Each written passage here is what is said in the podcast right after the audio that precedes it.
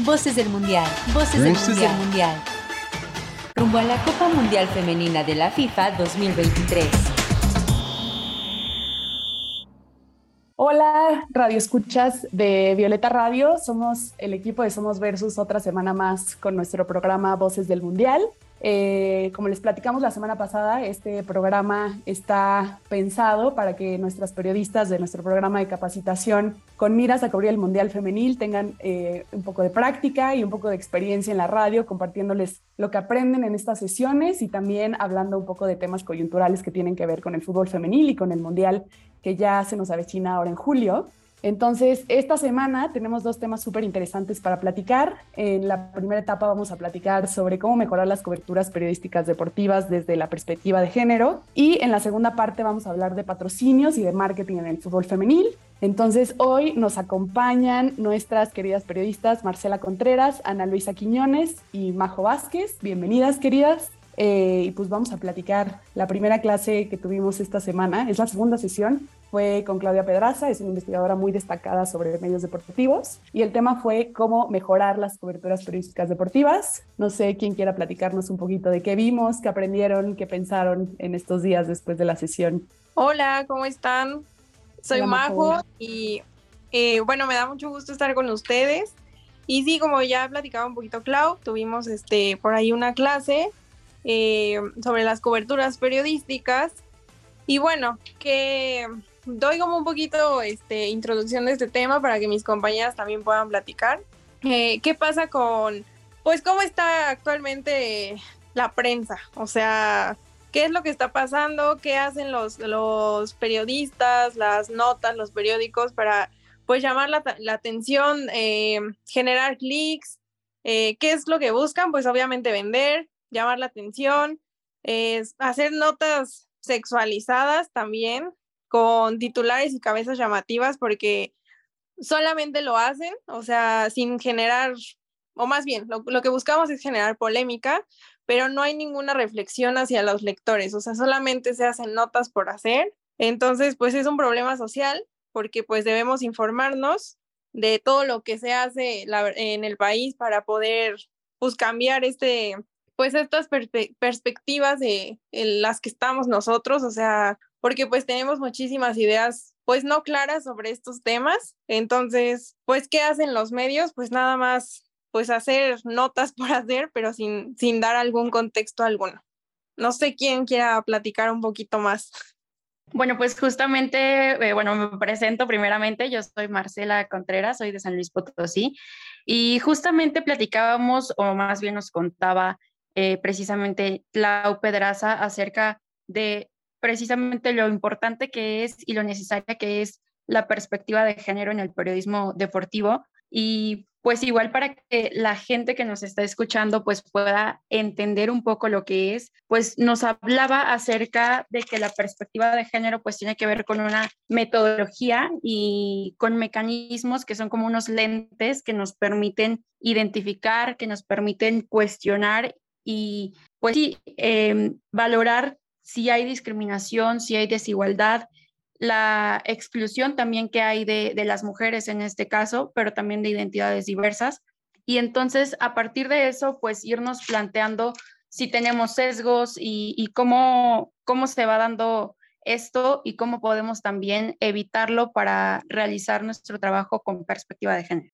¿Qué tal? ¿Cómo están todos? Eh, mi nombre es Ana Luisa Quiñones, estoy en Guatemala, en la ciudad de Guatemala. Y bueno, a mí me ha encantado este taller, me ha dado una perspectiva totalmente diferente acerca del periodismo deportivo eh, de centroamericano, mesoamericano, mundial, ¿no? Y yo creo que el objetivo puntual de este tipo de talleres o el, taller que, que recibimos con Claudia Pedraza es bueno, fomentar eh, el cambio con la educación correcta deportiva para este tipo de desarrollo y expandir la visibilidad del deporte para todos, ¿no? Eh, nosotras como periodistas necesitamos continuamente capacitarnos con este tipo de herramientas que sean fáciles de entender para que podamos transmitir al público segmentado femenino, se podría decir, esta información y que procuremos que sea concisa, educativa y en tiempo real y que existe este contagio de creer en el deporte como una herramienta social cultural que nos pueda unir como comunidad femenina e inclusiva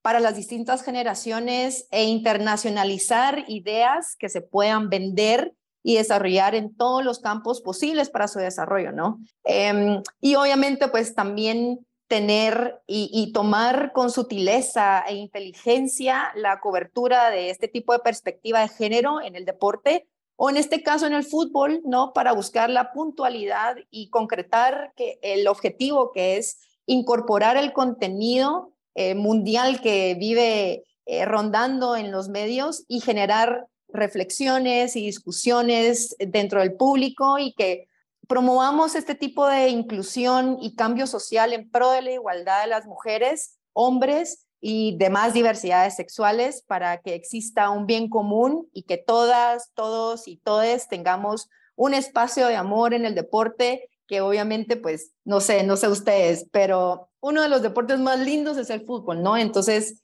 estamos súper agradecidas por esta oportunidad de que podamos como profesionalizarnos a un nivel más alto y tengamos como este tipo de, de facilidad del lenguaje, ¿no? Entonces, sí, súper, súper contenta y nuevamente agradecida.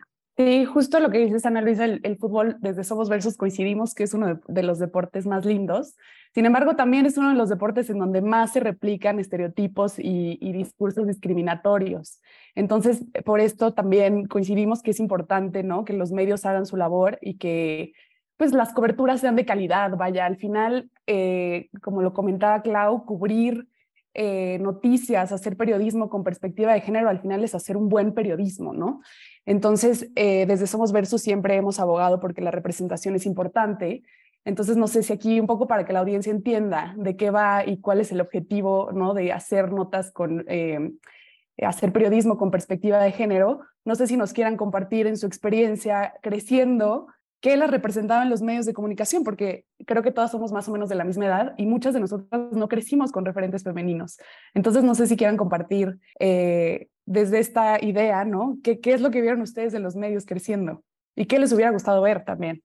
Bueno, pues me gustaría comenzar a mí. La realidad es que cuando yo empecé a tener la idea de estudiar periodismo de deportes, de dedicarme al periodismo de deportes, para empezar, creo que lo primero que te das cuenta es que hay muy pocas mujeres. En mi caso, cuando yo tenía 16 años, em, había muy pocas mujeres y las pocas que había, por lo general, no, no tenían la oportunidad de estar sentadas en una mesa de debate y justamente, pues una o la única que yo veía era Marion Reimers. Entonces, creo que desde, desde ahí hay un sesgo de cómo las mujeres, por ejemplo, em, siempre van hacia la conducción, no sé, y los hombres van hacia la opinión. Entonces, la conducción por lo general a veces sabemos que es algo que ya te dan, o sea, ni siquiera tú tienes la oportunidad de decidir qué es lo que vas a hablar, sino que es algo que ya te dan y cuando en la parte de los hombres, ¿no? Los hombres sí dan su opinión y, y este tipo de cosas, ¿no? Otra cosa también es que pues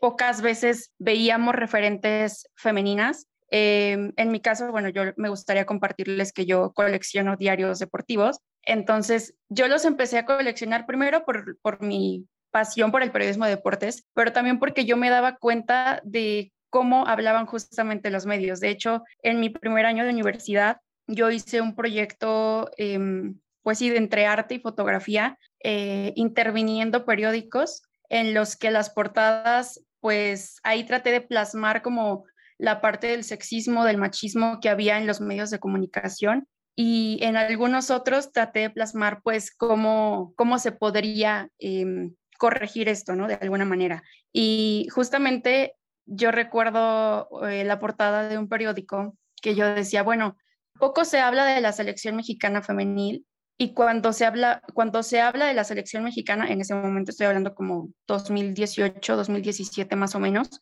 y era la portada, en la portada aparecía Charlene y decía enorme fracaso, porque la selección, no recuerdo en ese momento qué era lo que había perdido, pero decía enorme fracaso. Y entonces te pones a pensar y te pones a cuestionar cómo es que para los fracasos, y lo entrecomillo, porque sabemos que no, yo en ese momento decía, ¿cómo le pueden nombrar fracasos si ni siquiera están cuestionando si realmente hay una inversión si realmente se le está dedicando lo suficiente al deporte femenino como para nombrarlo un fracaso sin estudiar todo lo que hay detrás. Pero para eso sí se hablaba y para otras cosas pues no, no había espacios. Sí, totalmente de acuerdo. Em, yo siento que también pues a mí me gusta mucho llamar este ciclo o estas generaciones como destruir este elefante invisible que siempre ha existido en todas las áreas sociales y culturales, ¿no? Eh, por ejemplo, eh, yo amo, amo la Liga Femenil Mexicana porque es nuestro referente futbolístico o deportivo femenil y me gustaría Sí, obvio. Durante mi formación académica en mi universidad, aparte que fui a una universidad cristiana, pues el deporte no, no había como punto de referencia, ¿no? Y, yo creo que todavía se está como eh, eh, construyendo y fomentando los contenidos, porque hay que decirlo, los catedráticos y remarcando en el género masculino no han tenido este tipo de capacitación y nunca lo han tenido, ¿no? De la capacitación como nosotras de inclusión de género o la perspectiva de género o el punto referente del género femenino hacia los deportes o a la cultura femenina. Em, y entonces sí se volvió un poquito como difícil captar eh, este contenido, ¿no? Y ahora estoy muy, muy feliz de que nuestras generaciones y nuestras generaciones futuras han desarrollado este tipo de temas con mucha facilidad, pero también eh, al paralelo a eso existe el poco protagonismo en los medios. Entonces yo creo que a nuestra edad, como estábamos diciendo al principio eh, con Claudia, nosotros tenemos la oportunidad de reivindicar y de, volver a, desarrollar o a eh, reiniciar ¿no? este tipo de nacer de los deportes femeninos y que el fútbol sea como un punto de partida de referencia para otros deportes Em, para you know, fomentarlo, fomentar la, la educación femenil. Y, y, bueno, me encanta que seamos las comentaristas, periodistas, eh, cabezas de medios de comunicación que tengamos como este punto de referencia para venir y desarrollar. Eh, ya en, un futuro no muy lejano, yo creo que el porcentaje de la cobertura mediática en Centroamérica, que yo tomo como referente a, estos países, eh, pueda seguir como que creciendo y ya se, se pueda discutir este tema con la totalidad em, de lo normal, ¿no? Y que este tema sea un tema de discusión en la mesa de tu casa, en la mesa de tu oficina, con tus amigas, con tu comunidad religiosa, no sé, podríamos llegar a, este punto referente en decir, bueno, o sea, el deporte no hay que hacerlo de menos y hay que como que tenerlo en mente de que es una es una herramienta muy poderosa social cultural que debemos de fomentar y, trabajar muy duro en ello. Exacto, Ana Luisa, este, justo lo que platicas, pues yo, eh, pues yo empecé a buscar un poco más de fútbol femenil desde el, pues 2019 que yo empecé a hacer una tesis justamente de, de fútbol femenil.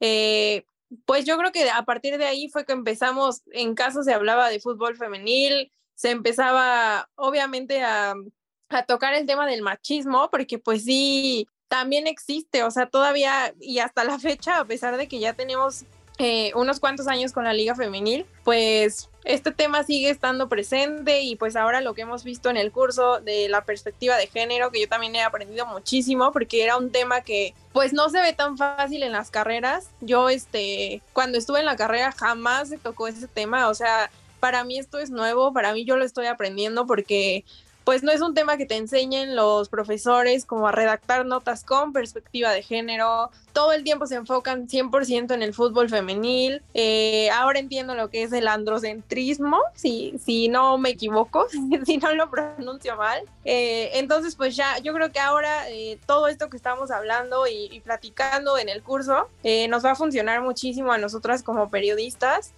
porque pues obviamente vamos a, ahorita ya hay mucho más, mucha más apertura para que las mujeres pues tengan más oportunidad en, este deporte y en pues todo lo que tenga que ver con fútbol, bueno, fútbol femenil y deportes pues de mujeres obviamente que antes no se tocaba eh, casi el tema. Entonces, este, bueno, y les voy a adelantar un poquito. Eh, del segundo bloque para que nos, esperen y obviamente nos sigan escuchando, porque pues a mí me encantaría platicar sobre los patrocinadores femeninos que hay eh, en la liga femenil. Entonces, pues bueno, eh, es un poquito adelantarles, pero me quedo con mis compañeras a ver qué, qué otra cosa podemos platicar antes de irnos. Muchas gracias, querida. Sí, efectivamente todavía hay un largo camino por recorrer y en lo que vamos a platicar en el segundo bloque también tiene que ver con esto. Entonces, vamos a un corte, de nuevo darle las gracias a Violeta Radio por el espacio. Ahorita regresamos. CIMAC Radio queremos escucharte.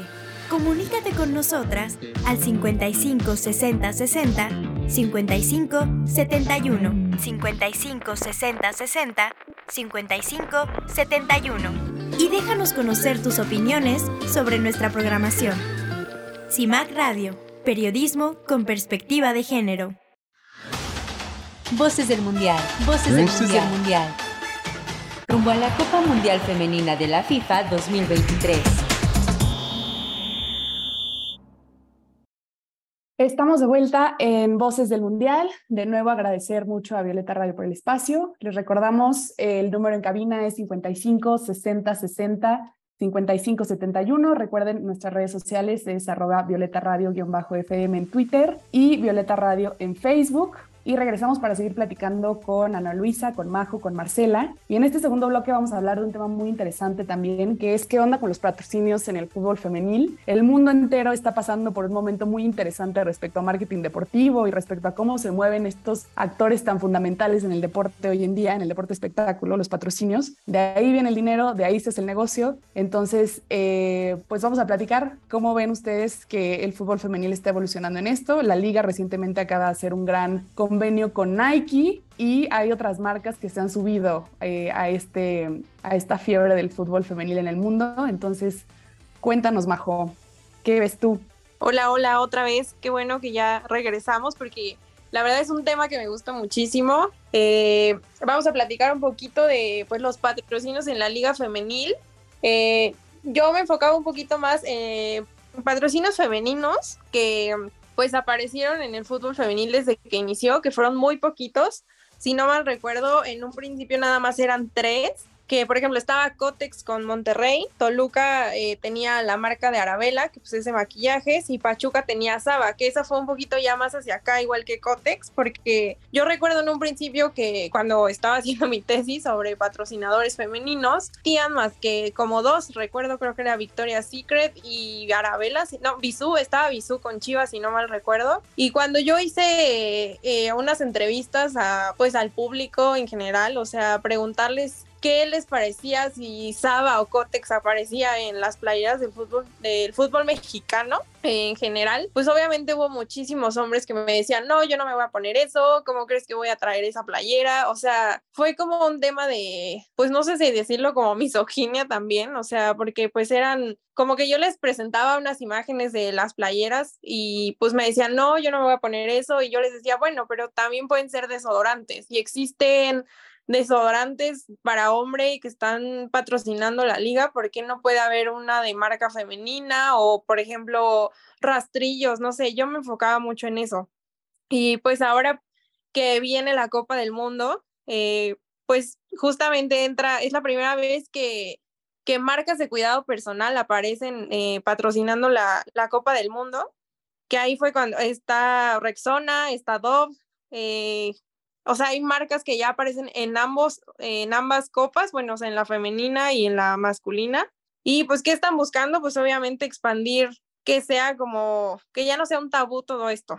Entonces, creo que por ahí mi compañera Marce nos va a platicar un poquito de los patrocinios, perdón. Sí, justamente ahora que hablamos de los patrocinios y regresando un poco a lo que, comentaba Clau, sobre el patrocinio de Nike, que pues bueno, ya sabemos que a partir de ahora el balón de la Liga MX femenil es precisamente patrocinado por Nike y que ya en el torneo anterior Nike dio tachones para todas las jugadoras de la liga. Entonces, creo que ese es un avance súper grande y súper importante. Y también sumar a esto, em, si bien para mí tiene que ver pues todo, no solamente la parte de los patrocinios, sino también la parte de la afición. Creo que al final el que la afición se vaya sumando hace justamente que, que los patrocinadores también quieran incluirse en esta liga, que vean que hay un público, ¿no? Creo que finalmente eso es importante. Y recordando un poco la derrama económica que dejó respecto a entradas y respecto a la venta dentro del estadio, en este caso en la final de la Liga MX femenil, que fueron más de 34.2 millones de,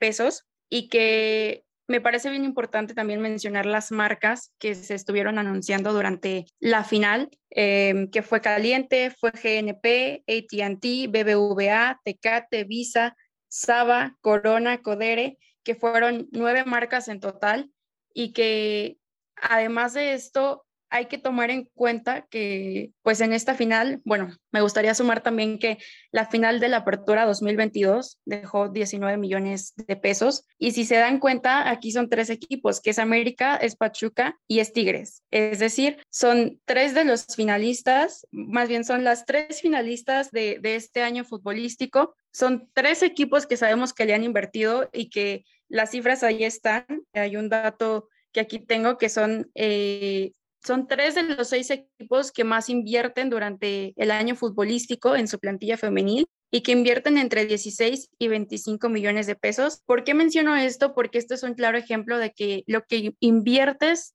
te genera, ¿no? Entonces son tres equipos que invierten y esos tres equipos que estuvieron en la final de la apertura 2022 y la final del clausura 2023, pues finalmente los resultados ahí se ven generados, ¿no? En la derrama económica. Súper de acuerdo con, con los datos y, y, me encanta mucho que tengamos esto, el marketing que es una de las herramientas y palancas de desarrollo del, del, deporte femenino, inclusive en el, en el fútbol. Por ejemplo, bueno, no sé, pero yo estoy enamorada de México y su desarrollo con el marketing, ¿no? Porque vemos a la liga femenil, a la liguilla, eh, haciendo magia y, eh, abarcando más audiencias y aumentando el interés genuino en los espectadores, ¿no? Que estos eh, buscan disfrutar de los partidos de alta calidad y presenciar, por ejemplo, el talento de las jugadoras. Y mm, como dato adicional a esto, yo sé que eh, en Centroamérica no hay eh, acceso a, esta data, ¿no? Eh, por, por medio de los medios, pero yo quisiera mencionar que, por ejemplo, en el Mundial anterior tuvo un dato de parte de la FIFA que fueron alrededor de 993.5 millones de personas que vieron el Mundial de Fútbol Femenino por televisión, 481.5 millones a través de plataformas digitales y tuvo un récord de audiencia de 1.120 miles de espectadores que se conectaron a una retransmisión oficial del Mundial a través de diferentes plataformas, ¿no? Entonces, podemos mencionar que también la mayor parte lo hizo por medios tradicionales, lo que se supone un aumento del 30% con respecto a los 764 millones del Mundial de Canadá de 2015 respecto a América Latina o en Centroamérica, para ser más concisas, algunas marcas han comenzado a patrocinar el fútbol femenino. Eso es cierto, que el fútbol vende y el deporte vende de por sí, ¿no? Entonces, yo siento que esto sí demuestra un creciente interés y apoyo hacia este deporte. Y, por ejemplo, puedo mencionar eh, unas marcas actuales, por ejemplo, Tigo, que es una compañía de telecomunicaciones, ha sido patrocinador de la Liga Femenina de Fútbol Guatemalteco, donde brinda apoyo económico y visibilidad. Bacredomatic, de igual manera en Costa Rica, eh, Claro en Honduras, que es uno de los principales patrocinadores de la Liga Mayor Femenina. Coca-Cola también, que patrocina Honduras y El Salvador en la Liga Femenina de Fútbol. Banco Promérica también ha sido uno de los mayores patrocinadores en Nicaragua, por ejemplo, ¿no? Entonces, em, yo creo que el marketing es, da mayor visibilidad, inspiración para otras marcas, igualdad, equidad, la expansión del patrocinio y bueno, por supuesto el apoyo comercial que tanto se necesita para levantar este deporte. Sí, exactamente. Yo también, bueno, hablando un poquito de pues eh, difusión, eh, pues recuerdan que hace poquito hubo como un conflicto en el que la FIFA pues había dicho que no se iba a transmitir el mundial, el mundial femenil, pero eh, pues bueno, ya llegaron a un acuerdo en donde la Unión Europea de Radiodifusión me pactó que el mundial femenino se va a transmitir en las televisoras públicas de Inglaterra, de Francia, de Alemania, de Italia y de, de, España, porque pues obviamente lo que busca la FIFA pues es que se transmita aunque sea una hora de fútbol femenil para darle pues obviamente mayor visibilidad a este deporte, aunque pues lamentablemente eh, pues no se va a pagar lo mismo, eh, solamente se va a pagar el 1% de lo que le pagan a los hombres, que la verdad es nada, o sea, pero pues como se empezó, bueno, así como hablamos de la liga femenil aquí en México, eh, pues fue mínimo el impacto que causó al principio, pero siento que vamos avanzando, entonces, pues es triste escuchar ese 1%, pero siento que pues vamos a seguirle y, y esto va a avanzar, o sea, así como avanzó la liga, la Liga MX en México, o sea, así vamos a avanzarle. Entonces, pues eh, esténse preparadas porque obviamente nos vamos a tener que desvelar para ver los partidos porque solamente se van a transmitir en la noche. Eh, pero em, bueno. No sé, Marce, si nos quieras dar a tus últimos comentarios respecto a este tema, Ana Luisa. Bueno, mis últimos, mis últimos comentarios respecto al tema, hay algo que dijo Majo y que me parece muy, no quiero sonar como romántica, pero que dice, vamos a seguirle y creo que aquí hay un tema que me parece bien importante, que no tiene que ver con números, pero es como la afición del fútbol femenil termina siendo activista por el fútbol femenil, el cómo eh, nosotras, nosotros, nosotros como aficionados a la Liga MX femenil o al fútbol femenil en general, siempre estamos ahí persistentes por ver que, nuestra liga o que nuestro fútbol eh, femenil en, el mundo siga creciendo, ¿no? Y la parte de los patrocinios yo creo que es parte de eso, ¿no? El cómo la gente pues está ahí presente y la gente misma exige que las cosas pasen, el cómo igual con el hecho de las transmisiones aquí en México, cómo hemos exigido y hacemos tendencia en Twitter para que pues las transmisiones vayan por televisión abierta y ese tipo de cosas, ¿no? Ya por último me gustaría solamente agregar que mencionar el fenómeno que ha sido el, el Barça femenil, con, no solamente con Alexia, sino el Barça femenil, el fenómeno que ha sido y cómo ha traído también muchos patrocinios. El año pasado, en el 2022, fueron cuatro patrocinadores los que, se, los que se sumaron, entre ellos Spotify y Bimbo, que no sé si por ahí han visto los comerciales de Bimbo, y que en total tiene 14 marcas que patrocinan al equipo femenino, y que entre esas 14 marcas se generan 8 millones de euros anuales para el equipo femenino. Entonces también hay otro dato importante. Sí, gracias. Yo siento que eh, nosotras como periodistas y, y entes relacionadas con la sociedad, llevamos la batuta en, eh, en la expansión del marketing deportivo. Por ejemplo, aquí en Guatemala, con la organización de las capitanas, hemos estado tocando puertas para eh, unir a la importancia del compromiso de las jugadoras con el deporte, pero también que se necesite un respaldo de salud psicológica, de salud física, indumentaria, viáticos, porque se viaja durante el campeonato interno regional, pues se viaja de son kilómetros, ¿no? Entonces, em, sí se necesita como de este apoyo muchísimo. Y bueno, pensando positivo, yo creo que se pueden lograr muchísimas cosas. Eh, además, existe una creciente conciencia sobre la igualdad del de género del deporte y bueno, esta lucha por la equidad que ha llevado como un mayor apoyo, visibilidad para el fútbol femenino, porque las personas están cada vez más interesadas en respaldar y celebrar los logros de las mujeres en el deporte, ¿no? En cualquier disciplina lo que obviamente pues nos ha llevado a un aumento en asistencia de partidos, en audiencia eh, del marketing digital, que es la más fácil y no se necesita como que mucho dinero para apostar por ello y por su difusión. Y bueno, y en el consumo de productos relacionados con el deporte femenino y el fútbol, que es un auge y es un punto de partida para que nosotras podamos venir y, y decir, bueno, o sea, esto me hace bien, yo tengo una referente que es una crack en el fútbol y bueno, yo voy a comprar ese producto porque ya lo está usando. Es exactamente como en el mundo real, que se podría decir, ¿no? Entonces, sí, bueno, nosotras, como digo, tenemos esta responsabilidad y gracias al equipo Versus y a toda la información y herramientas que nos están brindando, que son parte indiscutiblemente eh, de este crecimiento y para que todas nos podamos apoyar entre todas como comunidad futbolística. Sí, son temas interesantísimos, todavía hay un largo camino por recorrer, pero de pronto también es bueno reconocer que ya hemos avanzado algo y festejar que ya hemos avanzado algo. Entonces, muchas gracias Marcela, Ana Luisa Majo por estar aquí esta semana. Nos vemos la próxima semana con un tema también súper interesante. Eh, muchas gracias a la audiencia de Violeta Radio y nos vemos la próxima semana. La producción de este programa corrió a cargo de Lucero Zamora y Saraí Nicanor. Voces del Mundial. Voces, del, mundial. rumbo a la Copa Mundial Femenina de la FIFA 2023.